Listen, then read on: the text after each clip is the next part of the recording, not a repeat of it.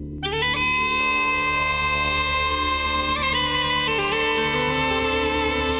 buen día para viajar con Pablo Vázquez.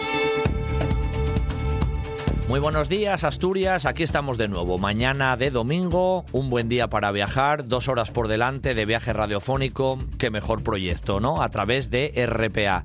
Rafa Testón vuelve y nos trae sus recomendaciones de literatura viajera. Alberto Campa nos lleva y está ahí en boga a Irán, ¿eh? al ámbito asiático, Medio Oriente espectacular.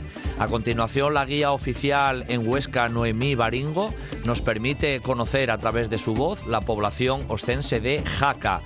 En la segunda hora tenemos a Javier de Navascués, eh, catedrático de literatura hispanoamericana, que nos trae Aventuras en el Nuevo Mundo, un libro que habla de personajes impresionantes con viajes absolutamente increíbles. Y por último, Antonio Ojeda, el jurista y escritor, nos lleva a través de vientos etesios a Creta, al Emirato que un grupo de cordobeses formó en la isla griega. Dos horas de viaje radiofónico aquí siempre en RPA.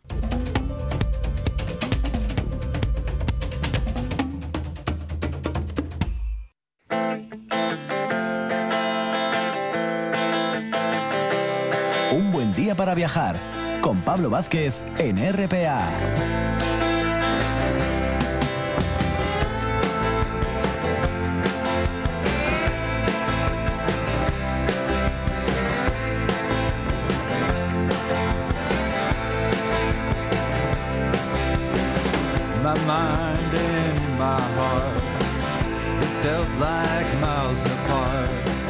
Iniciamos este viaje mañanero y dominical como habitualmente hacemos, salvo que Alberto Campa, que a veces, claro, tiene que contarnos esos viajes tan impresionantes que, me, que me, ocupa medio, medio programa. Se lo perdonamos, ¿eh?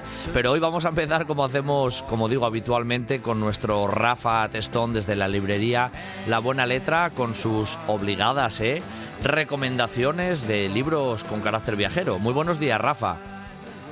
Muy buenos días. Yo encantado de recomendar libros, pero sí que es verdad que Alberto, aparte de escritor de libros, es viajero. Y qué mejor que Alberto va a hablar de viajes, la verdad. No, Rafa, pero es que a veces, a veces, libros. a veces me pasa con él que le, que le voy a dedicar las dos horas ya directamente. Van a decir un buen día para viajar con Alberto Campa. Con Alberto Campa. Te va a quitar el micro un Totalmente, totalmente. Es que tiene muchas cosas para contar, la verdad que, eso, pues es una realidad. Bueno, Rafa, ¿qué nos traes, qué nos traes hoy? Pues hoy el Nexo Común es la editorial, que es la editorial Acantilado, y son dos libros que, bueno, vamos a empezar por el primero, vamos por, vamos por partes. El primero es un libro más, más conocido, ya tiene más tiempo, se titula El país donde florece el limonero. Es de la autora es Elena, Elena Atli, que Elena Atli lleva pues, casi todos sus libros son siempre sobre jardines italianos, sobre la historia cultural y sobre la historia cultural de los jardines en el mundo. Ella es miembro de la Fundación de Escritores Profesionales de, de Londres y trabaja en Italia desde hace 30 años. Tiene otro libro publicado también en, Libros del Acantilado, que es El violín de Lev, una aventura italiana. Y este El país donde florece el limonero es una traducción de María Belmonte, ya lleva, ya lleva, bastantes, ya lleva bastantes ediciones, es un libro que tiene, bueno, de hecho va por la octava edición, un libro que ya tuvo muchísimas reseñas positivas y es, una, es contarnos un viaje a través de toda, toda Italia, de norte a sur, y sur hablo de Sicilia, y eh, contándonos la historia de Italia, pero a través de sus cítricos, sobre todo de los limones, porque ella cuenta, es una, historia preciosa, porque, porque empieza a fascinarse por Italia y a fascinarse por los limones. Ya dice que la primera vez que hizo el viaje a Italia fue, lo cuenta hace 35 años, que este libro ya lleva unos 8, o sea que estamos hablando hace unos 40 años. Y ella decía que antes, eh, bueno, recordaba que los vuelos eran muy caros y que la gente solía hacer el, viaje de Inglaterra a Italia en barco y en tren. Dice que en cuanto llegabas a París, decía las cosas mejoraban porque allí era imposible tomar el Palatino, que era posible, perdón, tomar el Palatino, que era como un coche cama nocturno que iba a Roma y hacía una parada en, Florencia. Y bueno, se podía dormir. Y dice que la primera vez que hizo ese viaje, cuando se levantó al amanecer, por una, es que lo cuenta de una manera preciosa, voy a ver si lo puedo ser literal, a través de, de una esquina de la cortinilla de la sofocante litera, me di cuenta que habíamos atravesado la frontera, estábamos en la ribera italiana y en, y en algún lugar cerca de Ventamiglia y crecían limones junto al andén de la estación. Las oscuras hojas y los brillantes frutos de los árboles destacaban contra el telón de, de fondo del mar. Dice, nunca he olvidado aquellos árboles ni la manera en que transformaban el paisaje a su alrededor, un paisaje que resultaba inmensamente extraño a mi mirada genuinamente inglesa. A partir de ahí, lo que se dedica a esta escritora es eh, esta viajera también es queda absolutamente fascinada por los por los cítricos, por los limones, por las naranjas y empieza a investigar y ve que no es algo nuevo de ella porque por ejemplo Hans Christian Andersen habla también de la fascinación que le produjo cuando visitó Italia en 1833 el eh, ese paisaje de cítricos y cuando quería decirle a, compañía, a, otras personas que, eran, que era Italia, pues decía, intenta imaginar el hermoso mar y una profusión de naranjos y limoneros. Así es como él escribía para recrear, para recrear lo que eran los limones en Italia. Y entonces lo que hace Elena Blin es recorrer los paisajes de limones de Italia de norte, de norte a sur centrándose también en, Sicilia, ¿eh? en ese norte-sur. Y después no solamente los árboles frutales, los limones, sino que también se va a centrar en los recolectores de limones. Mm. Es decir, ¿dónde, dónde se cultivan los limones, que eso sí que es fundamentalmente en el sur. Y lo que hace es recorrer eh, Italia y no solamente recorrer la Italia del presente, sino irnos a, la Italia del pasado, porque ya va a hacer eh, desde las glorias del Imperio Romano hasta nuestros días y pasando también por ese esplendor de los jardines de los Medici, porque es una mujer que conoce perfectamente Italia, su historia, y en este libro el que le interese los, los viajes y, lo que es eh, el transmitir sobre todo olores y sensaciones a través de un libro, yo creo que eh, aquí, aquí tiene una historia maravillosa, preciosa. Bueno, y después también la historia de a través del comercio de limones. ¿eh? Ahí vamos a ver también las grandes propietarios, las grandes plantaciones y cómo también se pueden experimentar cambios sociales a través de, a través de la agricultura, porque al final es, lo que es. Oye, tiene muy buena pinta este, este libro, Rafa. Además mezcla un poco, este me lo apunto, ¿eh? mezcla la parte histórica, pero también un poco la cuestión aromática, porque yo creo que eso nos pasa a todos. Cuando viajas, los olores es algo que percibes, claro, en cuanto llegas al lugar, ¿eh? si vas en avión, el olor que tú traes de tu ciudad o de tu ámbito cambia radicalmente. Eh, la nariz rápido percibe esos cambios. Eso es increíble. Porque además la nariz normalmente cuando estamos en, nuestro lugar de siempre no olemos. Y eso a algo tan pequeño como puede ser el mar, en, el caso de los que vivimos en Gijón, aunque está ese olor a mar, eh, algo que te dice la gente fuera, y qué bien huele, que huele a mar, y tú ya no lo tienes, no lo percibes porque lo tienes tan metido dentro de las pituitarias. A mí me pasa en la librería y te dicen, ay, qué bien huele a libro. Y yo ya perdí ese, ese olor a libro de, de cuando entra la gente en la librería, porque estás dentro de, entonces, cuando viajas, es lo que te pasa, que viajas y de las primeras cosas que reconoces. El país donde florece el limonero de, de Elena Adli, esta historia de Italia y de sus aromas cítricos en este caso. Primera recomendación. ¿Qué nos traes más, Rafa? Pues la siguiente recomendación es un libro que este sigue es novedad, igual que el otro. Es un libro que ya lleva, mm, ya lleva tiempo en, las librerías, de hecho es un libro que se, que se pide mucho, que se regala mucho. El que estamos hablando ahora es de Bert, Bernd Brunner, que es un autor alemán, se titula La invención del norte, historia de un punto cardinal y viene con traducción de, de José, Aníbal, de José Aníbal Campos. Eh, bueno, Bernd, Brunner es ya autor de, de diversos libros, sobre todo en los que juega mucho con la historia, la antropología y las ciencias. Y es lo que, lo que se ocupa generalmente es de temas insólitos. Por ejemplo, de acuarios, de, los osos, de la luna, del árbol de Navidad, del arte de descansar, la pasión por los pájaros. Y ahí tiene libros como Cuando los inviernos eran inviernos, Historia de una estación. En las obras, sus obras han sido traducidas al inglés y colabora también en medios como el S. Frankfurter Allgemeine Zeitung o Wall Street Journal. Y lo que hace en la Invención del Norte es jugar con eso, con ese norte que, bueno, que es básico para los viajeros, porque al final la brújula lo que te marca siempre es el norte, y va a hacer también un recorrido desde los grandes viajeros de la historia, y es, eh, es como una especie de exploración de las transformaciones que, que fue experimentando nuestra concepción del norte a lo largo de los siglos. Porque además todo, como él insiste mucho desde la primera página, todo es una cuestión de perspectiva, que es lo que, te, lo que juega mucho con el norte, porque nosotros al final, por ejemplo, Asturias está en el norte de España, pero somos sur también, de, por ejemplo, para, para Gran Bretaña. Entonces, con eso juega siempre, con esa percepción de que el norte al final es un, es un concepto, pero que el norte algo como que, bueno, tenemos que, estas convenciones que tenemos que, tener siempre. Habla, habla eh, por ejemplo, de, se centra mucho en, también en los países escandinavos, porque esos que podemos llamar el norte, el, mar del norte, y dice siempre eso, que la localización del norte depende del punto geográfico donde se, donde se encuentra quien mira.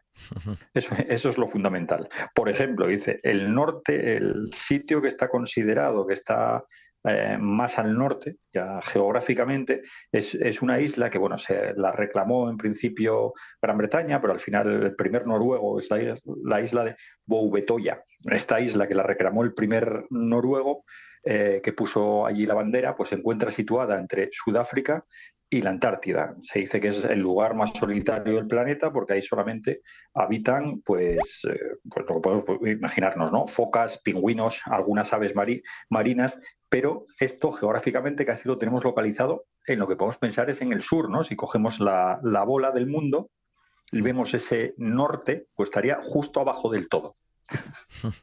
Qué curioso, ¿eh? Claro. Y arriba, lógicamente. Claro, El punto de vista es lo que lo trastoca todo, pero lo que está claro que hoy. Efectivamente. El punto porque está entre Sudáfrica y la Antártida. Evidentemente, es que es una, una pasada, eso del norte. La invención del norte de, de Ben Brunner, que ha sido la otra recomendación de, de literatura hoy, extremadamente viajera, como acabáis de comprobar, junto con ese país, ¿no? Donde florece el limonero de Elena Adli, que nos viaja por, por Italia y por, por sus aromas, como decíamos. Dos grandes recomendaciones, siempre traídas por el gran Rafa Testón. Gracias, Rafa, como siempre, un placer. Hasta el próximo. Un abrazo, muchas gracias. Sidrería Parrilla La Carballera de Granda. La calidad, la atención y el servicio de siempre con la seguridad de hoy. Menú del día, terraza con atención personalizada, reservas en el 985 13 7025. Sidrería Parrilla La Carballera de Granda. Para disfrutar de la vida.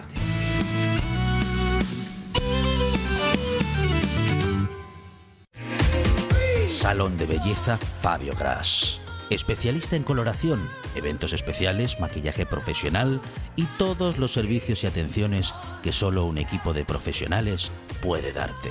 Salón de Belleza Fabio Gras, en Gijón, en Alfonso Camín 17. Participa en nuestros sorteos semanales y síguenos en redes sociales en Fabio Gras Peluquería y Fabio Gras Peluquería en Gijón. Reserva tu espacio de belleza en el 684 63 94 03. Fabio Gras, tu imagen en buenas manos.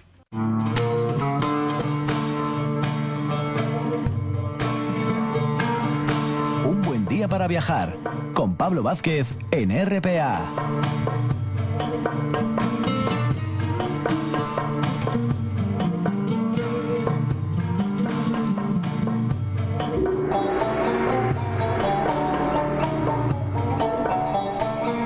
Y tras las recomendaciones de literatura viajera del gran Rafa Testón, vamos con otro grande, en este caso viajero, viajero empedernido, nuestro entrañable Alberto Campa, que fin de semana tras fin de semana nos lleva por todo el mundo viajando a través de sus conocimientos y en este caso también de, su voz. Y hoy nos va a llevar a un pedazo de país en todos los sentidos, geográficamente, históricamente, y que estos días la actualidad siempre presente, pues lo tenemos ahí, ¿no? Es el país de, Irán. Impresionante en muchos aspectos, como vais a comprobar, como os digo, a través de la voz de Alberto Campa. Muy buenos días, Alberto. Hola, buenos días, Pablo. Salam aleikum. Salam aleikum. Un placer hablar contigo, como siempre, Alberto, y país grande en todos los sentidos, como te decía, ¿verdad? Pues sí, sí, aciertas con el calificativo porque, bueno, nos vamos a visitar un país que, que es grande eh, a nivel geográfico, es uno de los grandes que, que muchas veces pues no, no sirve solo un viaje para conocerlo bien. En un primer viaje, pues pasándote una semana o diez días, puedes ver lo principal, las principales ciudades, pero es un país al que siempre se debería devolver y, es mi caso, ¿no? Que, que, lo conocí como hace 20 años, en el 2004, eh, por allí estuvimos viajando y realmente pues me gustaría volver a conocer muchas otras zonas que, en aquel viaje no pude no pude acceder, ¿no?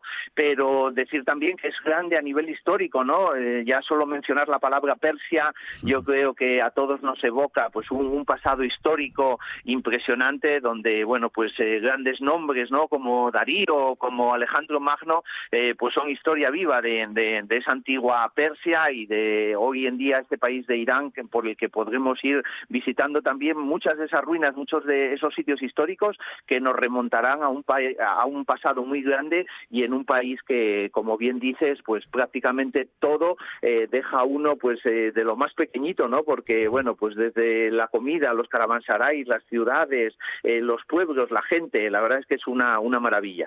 Alberto, en este viaje que tú hiciste hace unos años, si no me equivoco, no ibas tú solo, ibas con compañía, creo que femenina, y eso va enlazado a algo.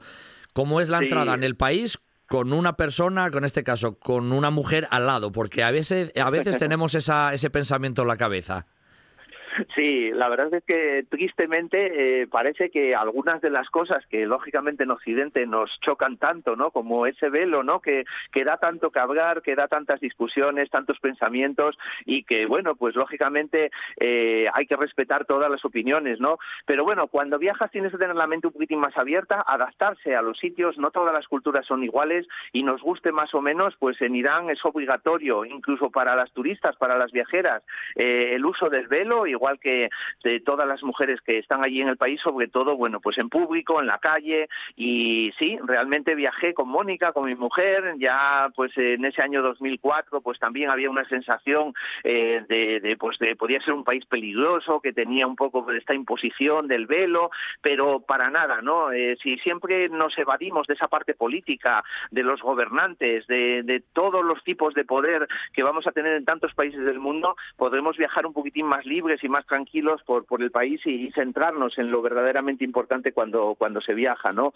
Entonces, bueno, pues sí es verdad que mm, volamos con la compañía de Irán eh, desde el aeropuerto de Madrid a, Teherán y al llegar allá al aeropuerto mismamente, bueno, pues eh, de un vuelo prácticamente normal con, con todo el pasaje, pues eh, disfrutando de, la comida, de las películas y un poquitín de ese viaje, pues se llega al momento en el que todas las mujeres tienen que poner el velo para desembarcar, donde ya se empieza a segregar un poco por sexos para entrar en la, en la terminal, las mujeres por un lado, los hombres por otro, y bueno, pues accedes a un país donde ese velo pues está omnipresente prácticamente en todo, en todo, en todo momento, y bueno, pues eh, es algo a lo que te tienes que ir adaptando y, bueno, pues eh, sencillamente no es algo que tampoco eh, dé tanto la, la, lata como para no ver un poco todas las otras partes positivas que tiene el país. como solemos hacer muchas veces, que nos ocurre, Alberto, llegando a la capital vía aérea, a la ciudad de, Teherán, que tenemos también ahí en nuestra geografía mental, al norte del propio país de Irán, casi a orillas del Mar Caspio. Oye, ¿cómo, ¿cómo es la capital? ¿Cómo es Teherán?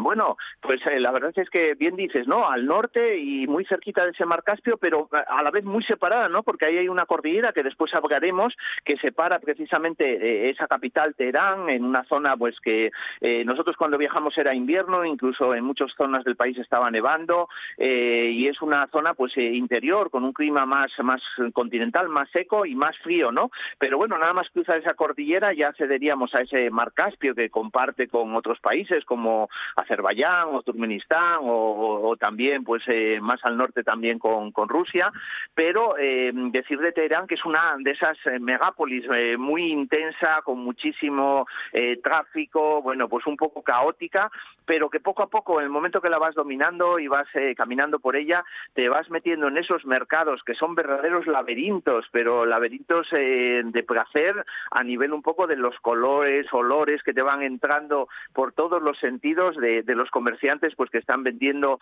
allí un poco pues esas especias o también pues todo ese género y la verdad es que se hace muy muy bonito no y la ciudad bueno pues decir que tiene un monumento principal que es el, el Palacio de Golestán que, que bueno pues es un sitio emblemático dentro de la capital y también de Irán porque de hecho bueno pues allí eh, en el siglo XIX a mediados de ese siglo también pues un personaje que era Mohamed Reza Pahlavi yo creo que a todo el mundo le suena ese Shah de Persia pues pues incluso fue coronado ahí en, en, ese, en ese palacio y bueno, pues es un poco la parte más histórica que tiene la capital, aunque lo verdaderamente bonito y muy interesante del país pues estará en, en su geografía, en muchas otras ciudades.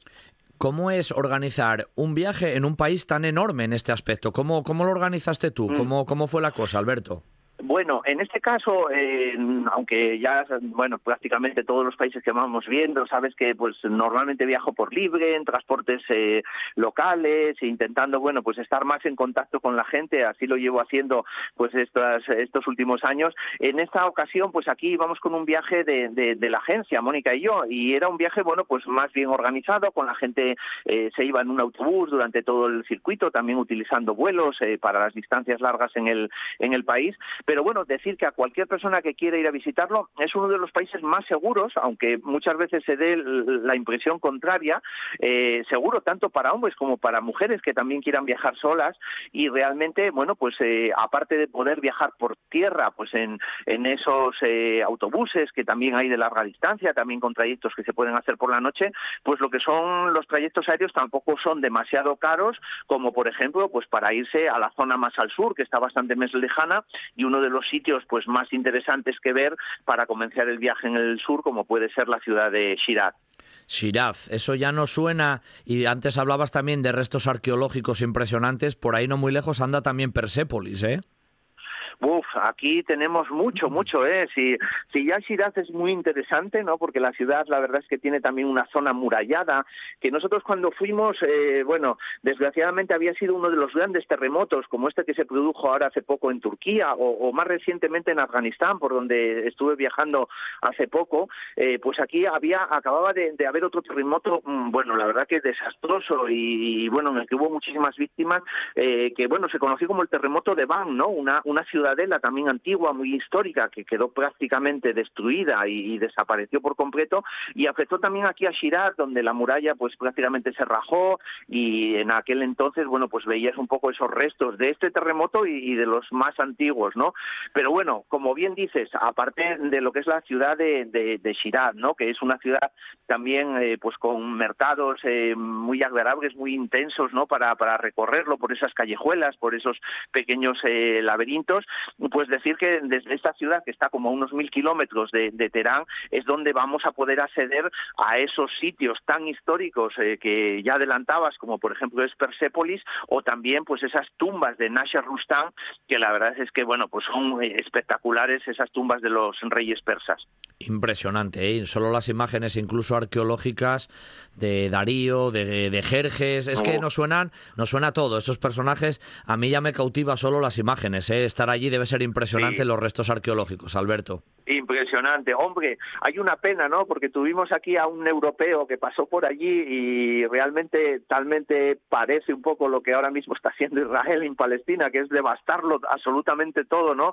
Las guerras eh, cuando al final se las toman tan tan en serio, la verdad es que es una devastación total, ¿no? Y de Persépolis hoy en día mm, quedan mínimas cosas, quedan las ruinas, queda el suelo, algunas columnas, alguna parte restaurada, pero hay que decir que un señor que tú bien conoces también, que se llamaba de nombre Alejandro, Alejandro y de apellido eh, grande, ¿no? De apellido muy magno, pues eh, arrasó también un poco esa ciudad que, que tanto les habían mm, tardado en construir, pues como bien dices Darío y Jerjes, ¿no? Eh, esa ciudad antigua de Persépolis y que bueno, que fue sede de ese imperio arquemida y realmente era casi un poco el centro del mundo, ¿no? Aunque veremos después otra ciudad que también era el centro del mundo, eso era, digamos, la, la, la parte más, eh, bueno, pues con más poder en, aquella época, ¿no? Y hoy en día, bueno, pues mm, lo más bonito quizá es ver, pues esos eh, altos relieves, ver un poco todas esas esculturas eh, con muchos leones, con mucha historia de, esas batallas en, sus muros, en los muros que quedan, y por supuesto esa parte de, de columnatas que te hacían imaginar cómo era esa impresionante ciudad de Persépolis. Em, estamos hablando de cuestiones arqueológicas e históricas, pero el país también tiene paisajes impresionantes, no solamente desiertos, grandes montañas, zonas de valles, ¿verdad, Alberto? Sí, sí, sí. De hecho, ya después de haber visitado eh, Shirak y, por supuesto, acercarse a conocer Persépolis, patrimonio de la humanidad, pues eh, ya eh, continuaríamos viaje ya casi todo por tierra, cruzando esas cordilleras, los montes sagros, viendo primero también talladas en la roca esas tumbas que te comentaba antes, Arqueménidas, que eran Nasher Rustam, y que talladas en la roca al más puro estilo Petra o Maden Saleh en Arabia, pues la verdad es que también te impresiona, ¿no? Cruzas esa cordillera de los montes eh, de los montes Zagros, que, bueno, pues va paralela a ese Golfo Pérsico y separa un poco el, país de, esa zona de mar y bueno, pues llegas un poco ya a esa zona eh, interior en la que te empiezas a tropezar con desiertos, eh, con un paisaje pues que va cambiando y que es muy espectacular, sobre todo en, invierno todavía lo era aún más, ¿no? Por, por esa sensación de frío, grandes nevadas que teníamos y ya nos iríamos en dirección pues a esa otra ciudad importante que es eh, Yaz.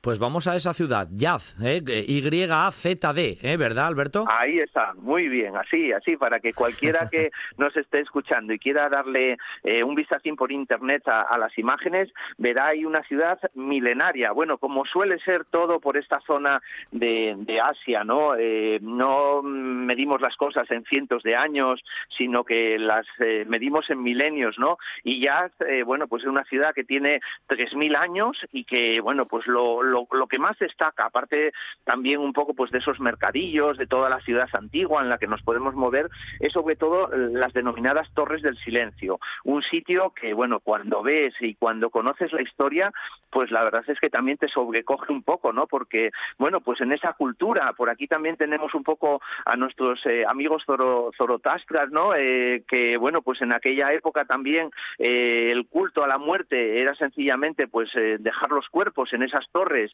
y que la naturaleza hiciese lo demás, es decir, que, que muchas veces el cuerpo se descompusiese, que muchos eh, buitres, muchos animales pues fuesen comiendo la carnaza hasta que quedasen solo los huesos y después muchos familiares que esperaban en la parte baja después los bajaban también un poco pues para enterrar esos esos restos, ¿no?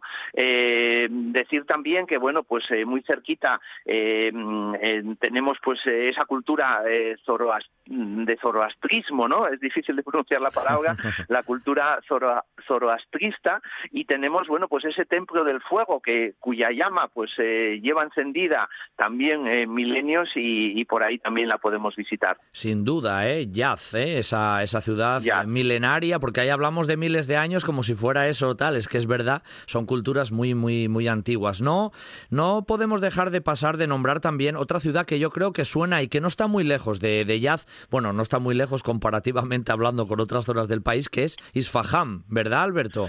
Isfahan. Isfahan, eh, bueno, es una de las ciudades más bonitas del mundo.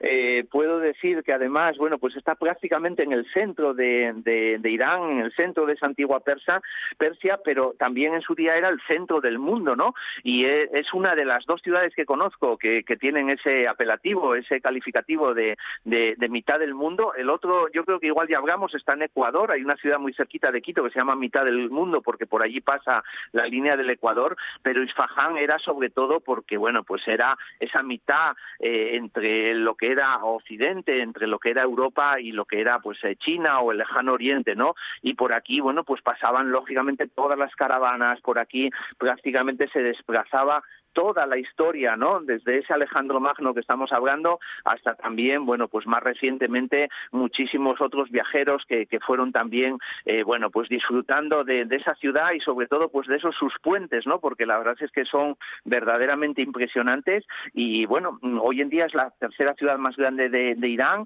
eh, tiene como 11 puentes eh, sobre ese río, el río Zayandez, que es el que el que pasa por el centro de la ciudad y bueno, aparte de todo eso, bueno, pues estábamos hablando de, su mezquita, de la plaza eh, Nashis Hashan, que es una plaza eh, que mm, yo por lo menos cuando estuve la denominaban como la segunda más grande del mundo después de Tiananmen en Pekín y la verdad es que no era para, para menos, ¿no? Porque igual tenía medio kilómetro de, un punto al otro y toda bordeada, bueno, pues eh, por, por, por esos eh, palacios, por esas mezquitas y bueno, pues ahí esa mezquita de Shah con todos esos azulejos azules en sus cúpulas, la verdad es que hacía que, prácticamente no pudieses quitar la mirada eh, de, todo lo que te rodeaba cuando estabas en el centro de esa plaza. Es verdad, solo, solo viendo algunas de las imágenes de esas, de esas mezquitas en diferentes puntos de, la ciudad, uno se queda un poco boquiabierto ¿no? de, esa, de esa arquitectura. Por tanto, Isfahan es visita obligatoria por lo que veo en el, en el país. Y hay otra que se llama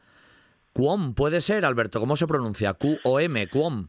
Sí, sí, Cuom. Eh, la verdad es que mm, eh, esto ya, el momento que ya dejas Isfahan y vas, eh, bueno, pues acercándote a Teherán, ya muy cerquita de la capital, cuando vas llegando por tierra, pasando ciudades como, como Kashan también que tienes en, en, la ruta y, atravesando, bueno, pues esa cordillera también de los, de los montes que, que, separan esta parte de Isfahan de, de la zona de Teherán, bueno, pues llegas a a una grandísima mezquita, un gran templo que es muy sagrado, sobre todo en la historia reciente de, de, Irán, porque también, bueno, pues esos ayatolás que, que hoy gobiernan, ¿no? Eh, nos suena mucho Jamenei, ¿no? Pero siempre recordaremos también a ese imán Khomeini, ¿no? Que, que tanto eh, dio, eh, bueno, pues de, de, páginas, ¿no? Sobre todo cuando se derribó, cuando marchó ese Shah de Persia y hubo esa gran revolución en Irán que dio paso, bueno, pues a la actualidad y un poco a este sistema de gobierno eh, quizá demasiado radical, ¿no? Para, para mm, compararlo con algunos otros países,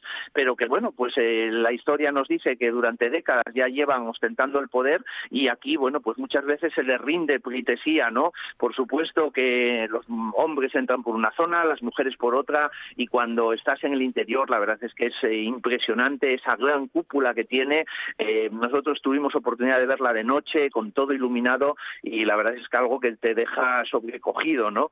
Eh, desde ahí ya, pues como te decía, ya unos pocos kilómetros más para volver de nuevo a, la capital eh, Teherán. Bueno, oye, Alberto, estábamos haciendo el recorrido de norte a sur y en realidad me suena a mí siempre que Irán, oye, que se come muy bien. No, no sé si me equivocaré. Pues sí, sí, se come muy bien y de hecho yo creo que eh, después de que van pasando tantos años, ¿no? 20 años, a ver si tengo oportunidad de volver en breve, ojalá el año que viene pueda eh, preparar otro viajín y recorrer más zonas de, Irán. Uno de los recuerdos que más te suelen quedar también es, bueno, pues eh, llegar a los restaurantes, a esos restaurantes pues donde se suele normalmente comer en el suelo, sobre esas alfombras, que no dijimos nada de las alfombras persas, una ah, de las mejores y más famosas del mundo muchas de, ellas hechas artesanalmente durante muchísimo tiempo por, manos de, mujer, que, bueno, que cuando te sientas muchas veces no, eres capaz de imaginar las horas eh, y el tiempo que llevó pues hacer esas alfombras, ¿no? Y ahí te sientes a, bueno, pues a que te sirvan esa comida que normalmente hay una palabra que a todos nos suena hoy en día porque es muy famosa, que es kebab, pero en realidad ahí es donde, bueno, pues comes el, kebab realmente como, bueno, pues aquí en Irán se sirve, que es, bueno, pues prácticamente como si fuese una, una brocheta con carne de cordero o con carne de pollo o incluso la mezclada, ¿no? Que también está muy buena y que, bueno, pues normalmente acompañado con un arroz cocido, pues eh, ya es un poco el, plato principal en casi todos los sitios de, Irán, ¿no? Eh, por supuesto que para mí, que soy muy panero, tú lo sabes, hay muchísimas variedades de, pan, ¿no? El barbari, tenemos también el, el sangak, bueno, eh, muchísimos de esos panes horneados, que todo en esta zona de la ruta de la seda, la verdad es que están riquísimos y, bueno, son el origen de, esa pizza italiana que, nosotros tanto conocemos y que bueno, pues eh, acompañado después de un té, de un rico chai eh, que te puedes tomar tranquilamente charlando con, con, tus acompañantes, bueno, pues hace que sea uno de los mejores recuerdos también que se tiene de, ese país. Bueno, pues como siempre hacemos, Alberto, después de ese buen sabor de boca que nos quedó, eh, una despedida, una pequeña reflexión final que siempre nos haces magníficamente bien. Bueno, pues eh, la verdad es que mm, siempre pienso, ¿no? Un poquitín cómo acabar, ¿no? Y aquí, bueno, podríamos nombrar tantas frases también de, de, Darío el Grande o de Alejandro Magno, o más recientemente, pues también de, de ese Reza Palevi, ¿no? Del Shah de Persia o de los ayatolás. Pero bueno, yo me voy a centrar, y sobre todo porque está siendo tan de actualidad últimamente por el conflicto también entre Israel y Palestina, donde Irán, pues es un actor protagonista eh, sobre una de las partes o de los bandos, como también Estados Unidos lo es respecto al otro, bueno, pues eh, decir que mm, esa parte política que muchas veces vemos de las cosas y que demonizamos, eh, muchas veces puede estar en los dos sitios, no solamente en la parte iraní, sino también en la parte americana, porque, bueno, pues muchas veces estas grandes potencias lo que hacen es librar eh, sus guerras en, en, un tercer o cuarto país que son los que verdaderamente su gente sufre, como está pasando ahora mismo pues en Palestina y en Israel, con tantísimos miles de muertos, ¿no? Pero yo siempre recomendaré a cualquier viajero o cualquier turista que se vada de esa parte política, que viaje a ras de suelo con la gente y verá un país muy hospitalario, con gente muy eh, inteligente, con muchísimos universitarios, sobre todo en, Teherán o en Isfahan, y con gente que puedes eh, comunicarte perfectamente en inglés y aprender muchísimas cosas de su pasado, pero sobre todo también pues de su presente. No deja de ser una gran potencia con muchas eh, cosas diferentes a Occidente, pero que bueno, si aprendemos un poco a ver esa parte positiva como en el resto de los países, nos traeremos para casa un recuerdo de viaje muy, muy, muy interesante. Lo que aprendemos es siempre escuchando a Alberto Campa en esas visiones ¿no? que él tiene de esos países que va visitando a lo, a lo largo y ancho de todo el planeta. Así que hoy el protagonista fue Alberto, pero a la vez ese gran país, Irán, que también nos ha comentado. Alberto, como siempre, un lujo y un placer escucharte. El próximo fin de semana seguimos viajando por el mundo contigo. Un abrazo. Un placer poder hacerlo contigo, Pablo. Gracias. Salón de Belleza Fabio Gras. Especialista en coloración, eventos especiales, maquillaje profesional y todos los servicios y atenciones que solo un equipo de profesionales puede darte. Salón de Belleza Fabio Gras. En Gijón, en Alfonso Camín 17. Participa en nuestros sorteos semanales y síguenos en redes sociales en Fabio Gras Peluquería y Fabio Gras Peluquería en Gijón. Reserva tu espacio de belleza en el 684 63 94 03. Fabio Gras, tu imagen en buenas manos. Un buen día para viajar con Pablo Vázquez en RPA.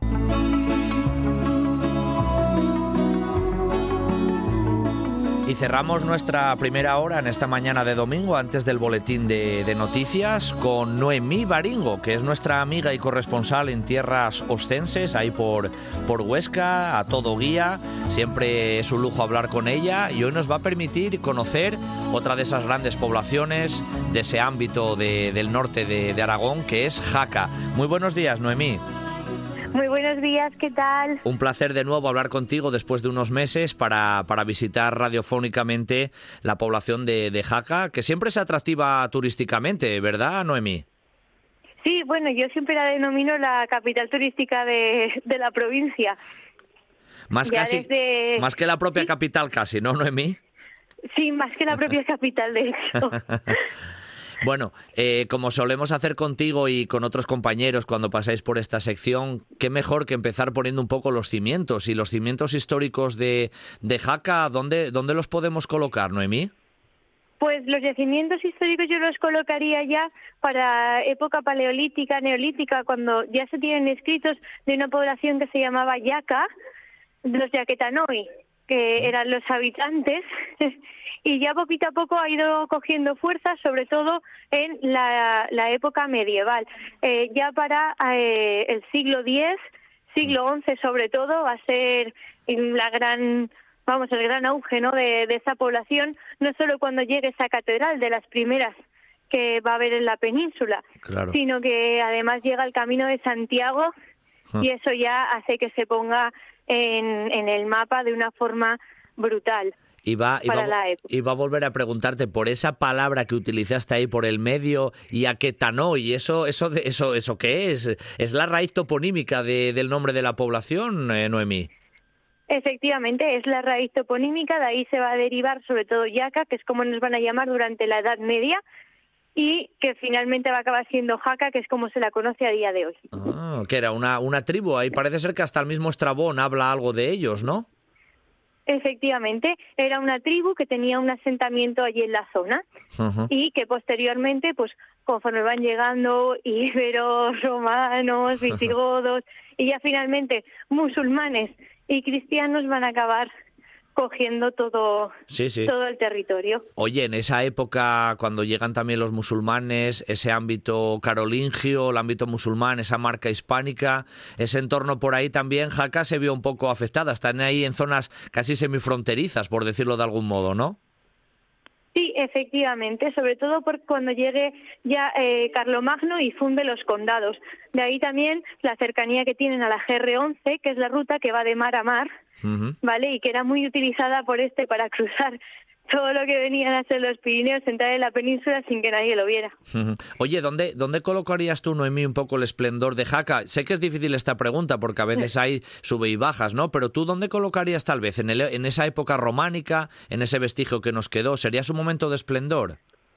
Mm, para mí sería el esplendor en el siglo XI y siglo XII, que es cuando va a llegar Sancho Ramírez, cuando va a construir esa catedral que podemos disfrutar a día de hoy y que terminará su hijo Alfonso I el batallador, es el momento en el que eh, está más en auge eh, el camino de Santiago en esa zona, donde vamos a tener el mercado, donde van a acabar pues bueno, confluyendo allí en ese momento lo que venía a ser la capital, la capital, eh, perdona que voy ahí caminando. Tranquila, no te preocupes.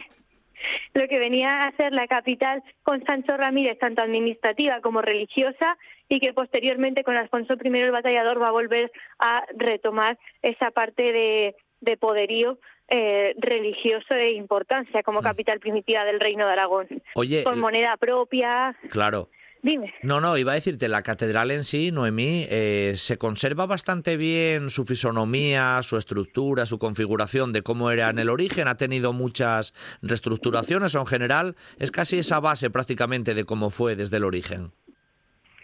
Tiene toda la base del templo románico, ¿vale? Y sí que es verdad que tiene un incendio y lo que viene a ser las bóvedas y uno de los ábsides, además del claustro, ya son del siglo XVII, son de estilo barroco.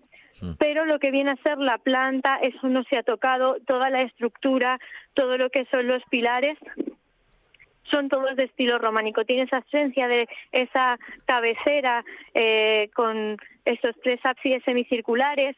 Los dos laterales siguen conservando esa, esa bóveda de cuarto de esfera tan típicas del románico. Además de todas las cenefas a modo de tablero de ajedrez, ese ajedrezado taqueado jaqués que marcaban el camino hacia Santiago. Hombre, tanto, eso del taqueado jaqués, eso cuando ya se estudiaba y se estudia arte, es una de las cosas que siempre te queda en el imaginario para toda la vida, porque es verdad, la importancia que llegó a tener ese, ese elemento decorativo, que en el camino de Santiago va vertebrándolo de tal manera que en cuanto encuentras el taqueado jaqués, ya lo ubicas con el camino de Santiago. Es una cosa increíble, ¿eh? la importancia que tuvo ese, elemento decorativo. Efectivamente, es uno de los elementos decorativos más, más llamativos que se va a repartir por todo el camino de Santiago y que nosotros, pues bueno, vamos a ser pioneros en esto, ¿no? Y esto es súper importante. Claro, claro, además es un punto es un punto estético siempre interesante. Y va a comentarte, Noemí, en este aspecto, que la, población en sí eh, no solamente tiene esa parte románica, pero como guía que eres y que conoces bien la, población, normalmente ¿Es el punto de arranque esa, esa catedral o hay algún otro punto también siempre de visita obligada, alguna plaza en Jaca que hay que visitar eh, necesariamente? Yo, eh, uno de los sitios donde recomiendo a la gente ir, sí es la Ciudadela creo que ahí es como esa parte más moderna, más del siglo XVII, esa táctica defensiva que hace Felipe II. Es uno de los bastiones defensivos más espectaculares que se conservan. Más pequeñita que la de Pamplona, sí, pero que tiene dentro un museo de miniaturas espectacular que yo siempre recomiendo que la gente visite. Oye, la ciudadela nos habla de la cuestión militar. ¿Por qué se construyó? ¿Cuándo se construyó la ciudadela, eh, Noemí? La ciudadela se construye cuando llegan esa, esa revolución que están teniendo en Francia, ese conflicto que tienen interno los franceses y que van a ir avanzando hacia la parte de, de, España, ¿no? Entonces lo que se hace es una línea defensiva para evitar que los franceses entren y nos vayan conquistando. Esa línea defensiva no solo está eh, la ciudadela, sino que también es una línea que va por el Somport, donde se pueden encontrar también otros tipos de fuertes, torreones defensivos como Torre de Fusileros y el, fuerte que se llama Fuerte Rapitán, que se encuentra justo al lado de, de Jaca. Claro, claro. Esa posición tan estratégica, hablábamos antes de Carlomagno, de, del Islam, de los árabes, de los visigodos, eh, la cercanía con la propia frontera francesa. Siempre ha tenido ese punto estratégico y militar la población, ¿verdad, Noemí? Eh, ha tenido siempre ese punto estratégico, sobre todo por esa entrada por el Somport, que nos va a comunicar con Francia, que era un paso perfecto tanto para los musulmanes como para los franceses y que todo el mundo quería poseernos Si poseías esa entrada, ostras, podías abrirte al resto de lo que hoy se conoce como Europa. Claro, y claro. podías conquistar toda la península. Eh, la población en sí, lo que es el núcleo histórico, no es excesivamente grande en tamaño, se camina, se camina bien. Eh, ¿Cuál suele ser el punto de, inicio de vuestros recorridos en, Jaca? ¿Es la misma, la misma catedral, la ciudadela, o ahí en donde el ayuntamiento? ¿Cómo es un poco el recorrido que soléis hacer en Jaca, Noemí? Nosotros el recorrido que solemos hacer es justo enfrente de, de la entrada a la ciudadela. Ahí hay una pequeña placita que está entre la ciudadela y eh, la catedral. Ahí es donde iniciamos, donde hacemos un, ya un inicio, una introducción histórica para luego irnos a ver el templo y ya posteriormente nos vamos a ir hacia una, una pequeña iglesia, que es la iglesia del Carmen. Luego nos vamos hacia la Torre del Reloj y de allí subimos a la calle Mayor y donde está el ayuntamiento para finalizar cerquita de, eh, de lo que vendría a ser las afueras, donde estaba la muralla, en un pequeño monasterio que es el monasterio de las Benitas. ¿El recinto amurallado no se conservó? ¿No hubo esa fortuna?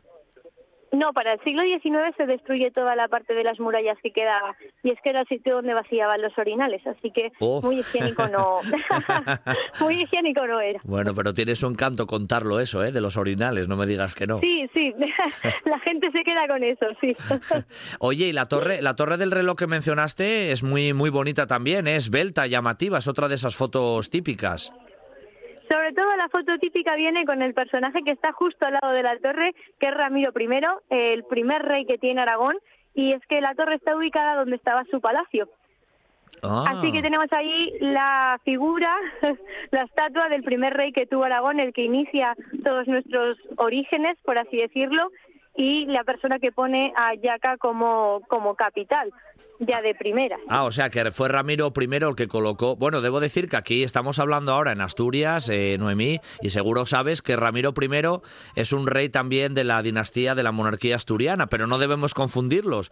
Comparten el nombre, pero no son la misma persona, ¿eh? Que nos pasa también con Alfonso II, que también en Aragón hubo y no es el mismo Alfonso II que el de Asturias, ¿eh? Hay un poco ahí de, de confusión. Vuestro Ramiro I fija la capital en Jaca realmente, ¿no?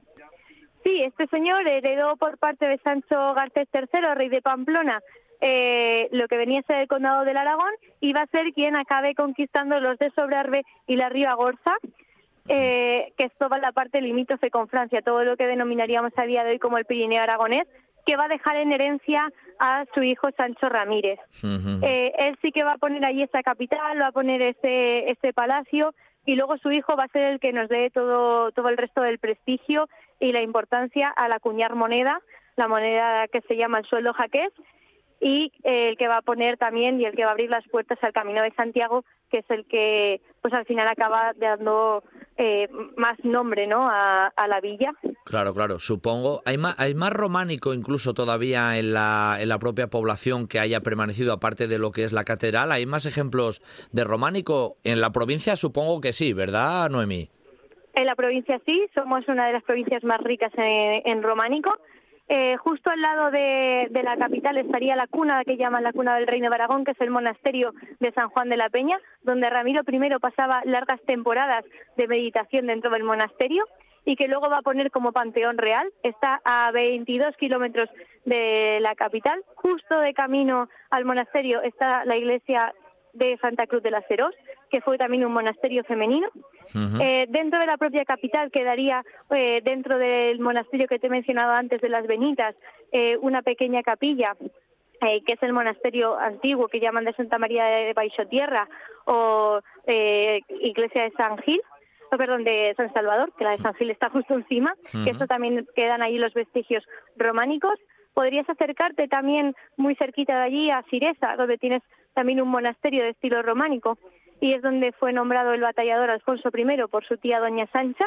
Mm. Y eh, más cerquita de allí románico, bueno, tienes el Castillo de Loarre del que ya hablamos, que te queda una horita, horita y poco. Y, y bueno, el resto de todo el románico que se encuentra un poquito más, más escondido. Sí, sí, y ya pasaríamos a otras comarcas como el Sobrarbe o Ribagorza, donde ya el románico es espectacular. Claro, Noemí, en, en Jaca el Camino de Santiago, me imagino, es uno de esos puntos importantes, ¿no? La, la presencia del Camino Jacobeo ha sido fundamental para, para, la, para la población y sigue siéndolo. Sí, sigue siéndolo, sigue siendo una de las paradas obligatorias dentro del Camino de Santiago, sobre todo si estás haciendo eh, el Camino de Santiago que se denomina el francés, que entra por la parte de eh, del Somport. Eh, hay mucha gente que, que para allí por peregrinación, sobre todo porque es punto de sellado, eh, la catedral y también San Juan de la Peña. Son uno de los sitios que si estás haciendo el Camino de Santiago sí o sí tienes que, tienes que visitar. Bueno, nos quedan dos minutos de sección contigo y después del románico, los reyes, Ramiro y demás, nos tienes que hablar de algo de gastronomía porque ahí en Jaca además en estas épocas ya empieza a hacer fresquillo. ¿Qué tenemos por ahí para comer? De temas dulces, venga, eh, ponnos, la, ponnos los dientes largos, anda. Os pongo los dientes largos. Bueno, pues comida típica allí en Jaca, eh, yo siempre recomendaría unas migas a la pastora. A nosotros nos gustan mucho, eh, no solo con toda esta carne de la matanza del cerdo, sino también que le solemos añadir uva, que eso es algo que suele llamar mucho la, la atención, ¿no? que le añadamos fruta a esas migas. Luego, sobre todo, pues una buena carne del Pirineo, cualquier tipo de, de, chuletón, unas costillas, el ternasco, por supuesto que lo seguimos teniendo. Eh, se lleva también mucho el bacalao bajo arriero, eh, así ya como de primeras, ¿no? y luego si tenemos que añadir un postre, pues bueno, allí tienen lo que se llaman los jaqueses, que es un pastelito en el que tiene nata por dentro. Eh, además de los jaqueses, pues bueno, hay unos bomboncitos que se llaman hoy perdón, eh, que se llaman Los Besitos, que son de una pastelería muy típica de allí de Jaca que está justo en la plaza. Y ya, pues bueno, si quieres aún más dulce, más dulce, la trenza, estás en Huesca, o sea, la trenza no te puede faltar. Sí, sí. la trenza de Huesca no puede faltar en, en ninguno de nuestros platos.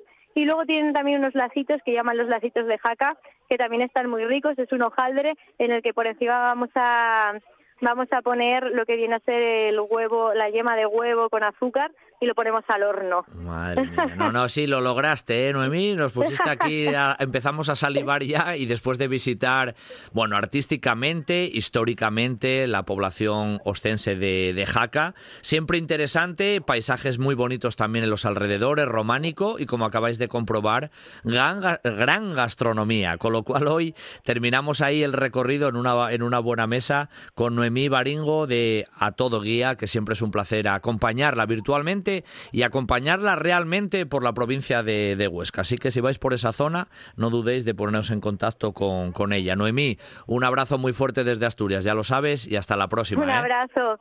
Hasta luego. Terminamos nuestra primera hora viajera, pero no os vayáis. Después del boletín de noticias, regresamos siempre aquí, en un buen día para viajar. No os vayáis.